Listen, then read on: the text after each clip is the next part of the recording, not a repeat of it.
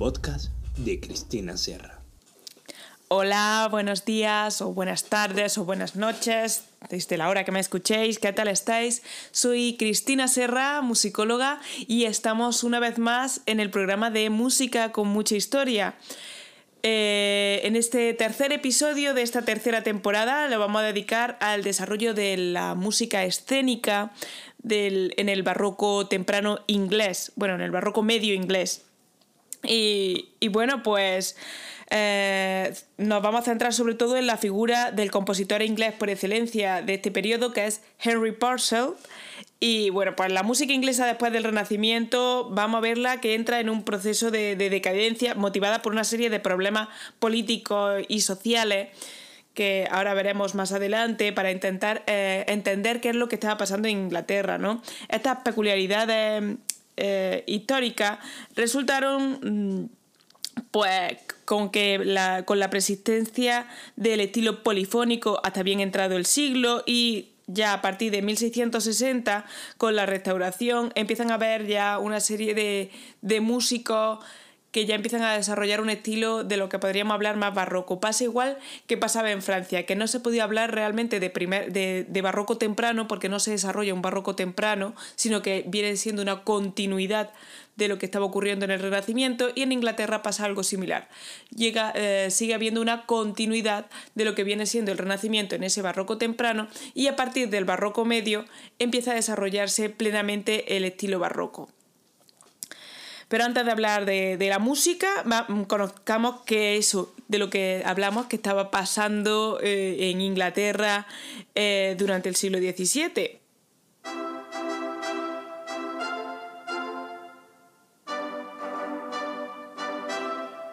El contexto histórico. Pues el siglo XVII en Inglaterra pues, supuso, entre otras cosas, la expansión de lo que conocemos por el imperio inglés mediante la colonización de los territorios de América y sentó las bases del, imperio británico, ¿no? tal y como lo conocemos. A lo largo del siglo tuvo lugar un duro pulso entre los poderes diferentes que no lograron ponerse de acuerdo entre el Parlamento y la monarquía principalmente y, una serie de problemas que también invocaban a la, Iglesia. Este conflicto desembocará en la Guerra Civil Inglesa que implicó pues, la ejecución del monarca Carlos I. La monarquía fue abolida durante unos años y en su lugar se estableció un régimen parlamentario conocido como la Mancomunidad de Inglaterra, que de Commonwealth of England y posteriormente se estableció un protectorado a cargo de Oliver Cromwell, quien fue nombrado Lord Protector. Pasado el lapso, un lapso de tiempo, la monarquía se reconstruyó con el rey Carlos II y posteriormente su hermano Jacobo II. Y estos dos monarcas se proclamaron católicos y los puritanos pusieron el grito en el cielo, porque claro, no podía ser. Finalmente, la Revolución Gloriosa devolvió la estabilidad al país, sentando las bases de un precedente de la actual monarquía parlamentaria. Pero vamos a ir degradando un poco qué era todo lo que estaba pasando. Tras la muerte de la reina Isabel I en el 1603, eh, su sobrino Jacobo IV, porque Isabel I, que era la reina virgen, eh, murió sin descendencia y cedió el trono a su sobrino Jacobo IV de Escocia, que fue el sucesor del trono de Inglaterra. Jacobo inició la nueva dinastía de los Stuart. Con el acceso al trono del rey, se unificaron las coronas de Inglaterra, Escocia e Irlanda, que hasta ahora estaban separadas, y durante todo su reinado mantuvo una monarquía absolutista, lo que produjo continuos conflictos con el Parlamento. ¿Por qué venía con una monarquía absolutista? Porque su madre, María Estuardo, había estado mm, exiliada en la corte francesa, y él había nacido en la corte francesa por lo que venía eh, muy influido por la evolución que había tenido la corte francesa hacia el absolutismo. Poco después de su coronación intentaron incluso asesinarlo de todos los problemas que había deshecho eh, el Parlamento. La, religión también era una fuente de tensiones, porque los miembros del Parlamento inglés eran mayoritariamente puritanos y este sector de los protestantes sostenía que era necesaria eliminar de la Iglesia de Inglaterra todos los elementos del catolicismo, que consideraban, porque consideraban que el catolicismo no había sido suficientemente eliminado y que había que purificar eh, la política y la corona inglesa. Entonces, entonces el problema estaba cuando el rey, Jacobo I, se declaró católico. Luego, después de, este rey, eh, le sucedió su hijo, Carlos I, que fue un monarca también absolutista, al igual que su padre. Se casó con una princesa francesa católica, que era Henrietta María, lo cual pues todavía creó más tensión eh, en los puritanos, ya que esta unión suponía una amenaza al protestantismo puritano que promulgaba y al, y temor de una posible vuelta al catolicismo que creció entre, entre ellos. Carlos I se embarcó en diversas guerras infructuosas contra España y Francia y el Parlamento rechazó ayudarle económicamente, de modo que tuvo que buscar sus propios métodos para financiar los conflictos bélicos en los que él se había metido. Y mm, harto de que el Parlamento no hiciera más que pegarle pega, que ponerle pega, en 1625 disolvió el Parlamento y recaudó dinero imponiendo a los ciudadanos unos impuestos llamados préstamos forzosos, y estas duras leyes eran penadas con prisión sin juicio previo a cualquiera que no las cumpliera. Durante 11 años que fueron conocidos como los 11 años de tiranía, Carlos I continuó gobernando de forma absolutista y sin el Parlamento. Finalmente, esta lucha de poderes entre monarquía y Parlamento llevó inevitablemente a una guerra civil. La guerra civil inglesa tuvo lugar entre 1642 y 1651 entre los reinos de Inglaterra, Escocia e Irlanda. Los historiadores la dividen en primera eh, Segunda y Tercera Guerra Civil, porque hubo como diferentes etapas. En 1649 Carlos I fue juzgado y ejecutado y su hijo Carlos II, que debía de ser su sucesor, se exilió al extranjero, a la corte de Francia concretamente. Como resultado de la Guerra Civil Inglesa, la monarquía inglesa se sustituyó por un gobierno republicano llamado la Mancomunidad de Inglaterra o The Commonwealth of England, desde que duró desde 1649 hasta 1653 y más tarde con el protectorado el monopolio de la, iglesia, de la, Iglesia, de Inglaterra sobre la religión cristiana en Inglaterra cesó y también se sentó un precedente respecto a la monarquía que no podía gobernar sin el apoyo eh, del Parlamento y del pueblo. Con, eh, con este, este mm, esta mancomunidad inglesa y con Oliver Cromwell es una de las figuras más importantes en esta época y fue un militar y político que lideró el ejército del bando parlamentario en la Guerra Civil Inglesa. Y poco a poco fue ganando posición en el Parlamento hasta que fue nombrado Lord Protector de la Mancomunidad. Al final de su mandato, que duró desde 1653 a 1658, gobernó de forma prácticamente absolutista. Y tras su muerte en 1658, su hijo Richard Cromwell continuó eh, a cargo del gobierno, aunque hubo unos problemas con el Parlamento ya que el título de Lord Protector no era hereditario, porque entonces, ¿qué diferencia había de, la, de la monarquía que habían eliminado? Y, Richard Cromwell pues careció del apoyo eh, tanto del Parlamento como del ejército y fue obligado a dimitir tras un año. Tras esto, pues se restauró la monarquía. Dada la estabilidad en el gobierno que había, el Parlamento fue forzado a disolverse por diversas autoridades que seguían apoyando la monarquía de Carlos II y volvió desde el exilio para continuar con el gobierno de su padre en 1661, año en que fue coronado. En 1670, Carlos II hizo un pacto con Luis XIV de Francia, llamado el Tratado de Dover, donde el rey Luis le ofreció dinero a cambio de que no volviera a depender nunca más del Parlamento y además que se declarara católico. ¿Qué hizo Carlos? Pues disolvió de nuevo el Parlamento y se declaró católico. Además, durante su reinado recurrió un, eh, ocurrió uno de los hechos más relevantes de la época de, la historia de Londres, que es el gran incendio de Londres que ocurrió en 1666, que destruyó gran parte de la ciudad y que duró cuatro días.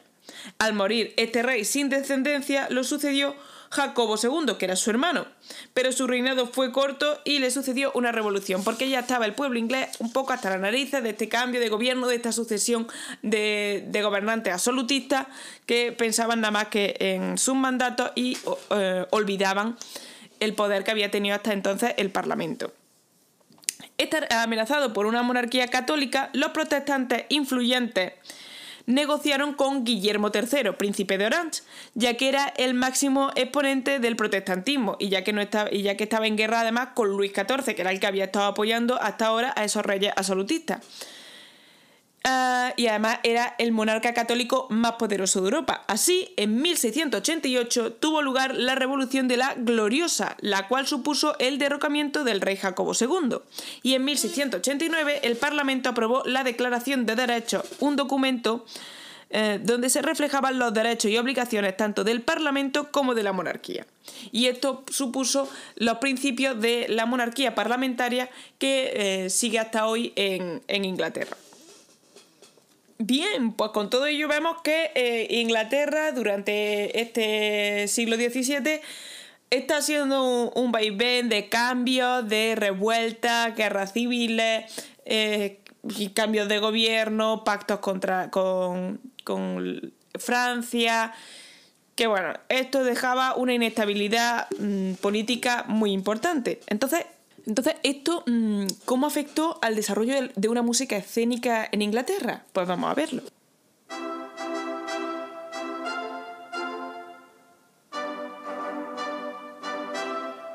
La música escénica. Bien, pues a pesar de toda esta inestabilidad que hemos visto durante el siglo XVII, este siglo va a ser va a ser un siglo de gran consumo musical, sobre todo en la ciudad de Londres, en la capital. Aunque por, una serie, por, todos los problemas que había, no era un siglo de gran producción. Pero aún así podemos contar con algunos grandes compositores, eh, aunque nos centraremos sobre todo en los compositores de música escénica. En Inglaterra, uno de los antecedentes de la ópera fueron las masquées, que venían de las mascaradas francesas y que tuvieron gran acogida en la corte inglesa. La mascarada era un espectáculo que combinaba música, danza, canto e interpretación dentro de una escenografía en la que eh, el marco arquitectónico y el vestuario solía eh, estar diseñados por un arquitecto y solía ser como de las cosas más importantes, ¿no? Porque era para demostrar el esplendor. Y uno de los más destacados arquitectos que, que diseñó mascaradas fue el arquitecto inglés barroco más importante, que sería Íñigo Jones para que veáis lo, importante y lo normales que eran el, uso de las mascaradas y, la, celebración de mascaradas en la corte, el propio escritor William Shakespeare escribió un interludio tipo mascarada en su obra The Tempest, La Tempestad, la cual dicen que estuvo muy influida por Ben Jonson, dramaturgo y poeta, y que estuvo además construida, eh, eh, influida por la construcción arquitectónica y de vestuario de Íñigo Jones. Cuando llegó la época del puritanismo de Cromwell y de la Commonwealth de Inglaterra, se cerraron los teatros y con ello cualquier indicio de desarrollo de ópera inglesa pues se destruyó. Aunque eh, sí que algunos dramaturgos, como Sir William Devenot, eh, recibió autorización para producir dramas. Y entonces eh, este dramaturgo pidió a varios compositores como Henry Love o Matthew Locke que pusieran música aparte de, su, de, de sus obras teatrales. Entre estos dramas estaban The Cruelty of the Spaniards in Peru de 1658 y eh, The History of Sir Francis Drake de 1659, que fueron aceptados por mm, Cromwell eh, porque eh, narraba la crueldad de los españoles y, estaba y, hacía política contra, contra los españoles. Con la restauración de la monarquía, de nuevo fueron acogidos sobre todo los músicos franceses y volvieron a aparecer espectáculos musicales, tanto en los teatros como en la corte. Es por ello que en 1673 se estrena Psyche de Thomas Showell, que podemos ver que está basada en una comédie ballet de Lully y Molière que tenía el mismo nombre y que se había estrenado unos años antes, en 1671. El mismo año, 1673, se produjo The Tempest, La Tempestad, la cual fue la primera obra de Shakespeare en ser musicalizada y fue compuesta por los compositores Locke y Johnson pero la primera ópera en lengua inglesa es Venus and Adonis de 1683 de John Blow. Pero realmente el que lleva el título de, desarrollador de una ópera inglesa fue su alumno, Harry Purcell, que es la figura más ligada a este nacimiento de la ópera inglesa. Aunque mm, Henry Purcell creó como una proto-ópera inglesa, no estaba muy influida por, la ópera, o sea, se alejaba un poco del prototipo de ópera italiana, aunque sin duda alguna su primera, su, gran éxito, Dido an Eneas, de 1689, sigue la estructura y la forma de la ópera italiana, pero sus mejores trabajos podemos considerarlos como que era una especie de semi-óperas, donde se mezclaban partes cantadas, mascaradas y diálogo hablado. Los diálogos hablados principalmente ocupaban la parte de que eh, en que en la ópera italiana ah, tendrían lugar los recitativos. Eran para avanzar la acción. Entre estas semióperas destacan The Fairy Queen de 1692 con un libreto de William Shakespeare, The Prophetess de 1690 y Bonduca de 1696 de Burnham y Fletcher. Y una de las características principales de esta semiópera era que los actores interpretaban los principales papeles de la obra, pues no solían participar en las escenas musicales. Y esto significaba para Parcel que rara vez podía desarrollar eh, por medio de, de canciones y de música. A pesar de ello, Parcel va a seguir intentando establecer una ópera seria en Inglaterra aunque nunca lo podrá conseguir, ya que el 21 de noviembre de 1695, a la edad de 36 años, murió en la cumbre de su fama. Está enterrado en la abadía de Westminster, bajo el clavicémbalo que durante tanto tiempo él había, él había tocado. En su epitafio dice, aquí yace el honorable Henry Parcel, quien dejó esta vida y ha ido a ese único lugar bendito donde su armonía puede ser superada. Con su ópera, única ópera, Dido and Eneas eh, crea un importante hito en la historia de, de la música eh, dramática o de la mm, inglesa, sobre todo por la famosa aria El lamento de Dido, que bueno, también es conocida como When I Am Led in Earth, cuando yazca en la tierra, donde el héroe troyano Eneas deja la ciudad de Cartago a pesar del amor compartido con la reina Dido, y ella, sabiendo que no puede vivir sin Eneas, decide suicidarse inmolándose en una, en una hoguera. Irónicamente, el camino que toma el barco de Eneas es iluminado por el fuego y Dido dice sus últimas palabras a su leal doncella, Belinda, antes de morir. El aria, hecha en forma de chacona y lamento, es cantada por una soprano, un contratenor o una mezzo-soprano, ya que, bueno, actualmente es interpretado por soprano o contratenor o incluso una mezzo-soprano. En la época normalmente eran interpretados por castrati, ya que había una ley en, Inglaterra, al igual que pasaba en Italia, donde las mujeres no podían eh, interpretar en los teatros. Entonces estaba la famosa figura del castrado. Eh, aparte del, acompañamiento instrumental, la pieza es un solo, lo que aumenta el drama emocional de la escena. Vamos a escuchar este aria eh, interpretada por Jessie Norman, eh, que es una gran, gran soprano que falleció el pasado 30 de septiembre de 2019. Y para los oyentes que nos escuchan desde YouTube, recordar que la música no la vais a poder escuchar, pero que dejo enlazada eh, el link para que la podáis escuchar en, otro vídeo aparte. Antes de escucharla vamos a ver el contenido de la letra para que así sea mucho más eh, fácil de entender. Dice, cuando yazca, yazca en la tierra, que mis errores no causen cuitas a tu pecho. Recuérdame, recuérdame, pero ah, olvida mi destino. Recuérdame, pero ah, olvida mi destino.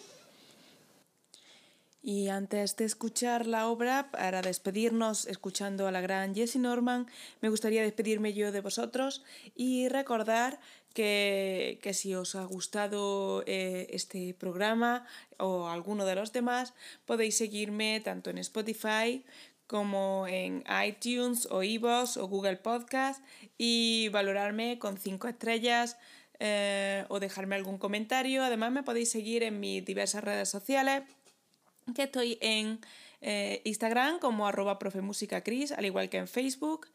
Eh, tengo mi página web que es cristinaserradt.wixsite.com barra cristinasdt Y además estoy en YouTube, donde podéis encontrarme por música con mucha historia, que espero que me sigáis y además podéis dejar algún comentario en la web. Además, si os gusta este proyecto y queréis apoyar de una forma mm, más mecenazga, eh, recordad que tenéis mi Patreon, donde por tan solo el precio de un café podéis decidir patrocinarme con una serie de ventajas. Y hasta aquí todo. Muchas gracias por escucharme y os dejo con la gran Jessie Nordman y el lamento de Dido.